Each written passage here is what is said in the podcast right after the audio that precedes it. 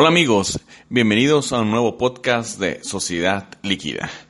Bien, dentro de nuestra sui generis legislación política mexicana, nos encontramos en este momento en el denominado periodo de intercampaña, es decir, un espacio donde los ciudadanos descansaremos de todo aquel arsenal mercadológico, malo en su mayoría, valga decirlo, de promocionales políticos de los precandidatos de las distintas coaliciones esto como si lo anterior no hubiese sido una campaña ya. ¿O alguien tenía duda que Ricardo Anaya sería el, candidato de la coalición por México al frente? ¿O que José Antonio Mira encabezaría la coalición Todos por México? Y, evidentemente, a nadie nos cabía duda de que López Obrador era el candidato de Morena y que, al igual, lo sería de la coalición Juntos Haremos Historia. Sin embargo, esos spots de radio, televisión e internet aparentemente dirigidos a los militantes de los partidos de, las respectivas coaliciones, nos los tuvimos que chutar todos los ciudadanos. ¿Qué nos dejan estas precampañas? En realidad, no mucho. Solo confirmar el bajo nivel de política que se hace en nuestro país, estamos hablando en México, en términos de propuestas concretas para que los ciudadanos podamos decidir. En esta ocasión, la justificante, entre comillas, de esta carencia de propuestas es, como ya lo mencioné anteriormente, que aparentemente las precampañas van dirigidas a los miembros de los respectivos partidos de los precandidatos, por lo que no era necesario aparentemente sacar todo el arsenal aún.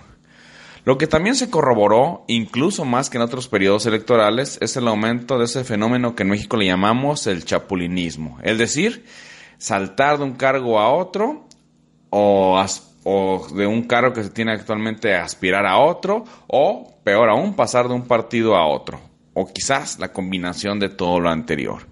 Por ejemplo, de acuerdo con información del periódico Universal, el último periodo ordinario de la Cámara de Diputados inició con 34 bajas, notificándose solo el primero de febrero pasado la salida de 22 diputados, todos ellos para contender por un cargo de elección popular en el marco del proceso electoral de este primero de julio.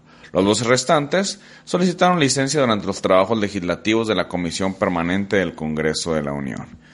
Lo que también eh, se está corroborando es que existe una búsqueda permanente del hueso, es decir, este puesto político que te da un ingreso por los siguientes años.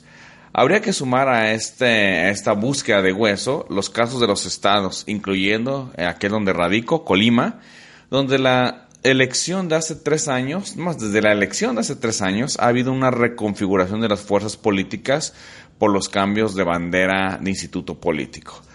Aspirantes a cargos de elección como Leoncio Morán, Gabriela Benavides, Roberto Chapula, Virgilio Mendoza, Indira Vizcaíno, son solo algunos de los personajes locales que han cambiado de instituto político en los últimos años.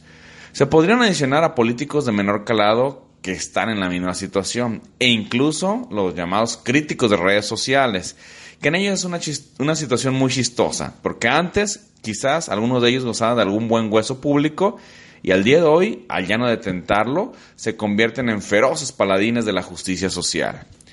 Esperemos que al arrancar las campañas podamos encontrar propuestas concretas que puedan ser sometidas al tamiz de nosotros, los que opinamos y los que decidimos al final de cuentas, así como que el nivel político se eleve un poquito mejor, un poquito más, lo cual, a decir verdad, no confío mucho en ellos. Lamentablemente, en nuestro estado, Colima, donde estoy radicando, en verdad sigue la, la delincuencia haciendo de las suyas. Y es muy lamentable eh, que un homicidio se condena desdenable, como es el caso del asesinato del empresario y gestor cultural Ricardo Uribe Clarín, haya sido aprovechado por políticos y haters de oficio para hacer política con la noticia. Quiero decir esto, que en esos momentos donde este personaje de la vida empresarial, cultural del Estado fue asesinado, pues muchos políticos decidieron subirse al, tomar esta bandera, subirse al estrado y decir, este, gobernador renuncia, este, aquellas clásicas mensajes que lo único que sirven es para hacer mediatismo, no están aportando nada, no hay una propuesta por parte de estos eh, pseudopolíticos, ya que además de, insensibles demuestran su corta inteligencia para hacerse notar por medio de declaraciones propositivas. Ni una han hecho. Bien dicen, es más fácil destruir que construir, más cuando de por medio va la búsqueda del ansiado hueso político. Hasta aquí esta cápsula de sociedad líquida.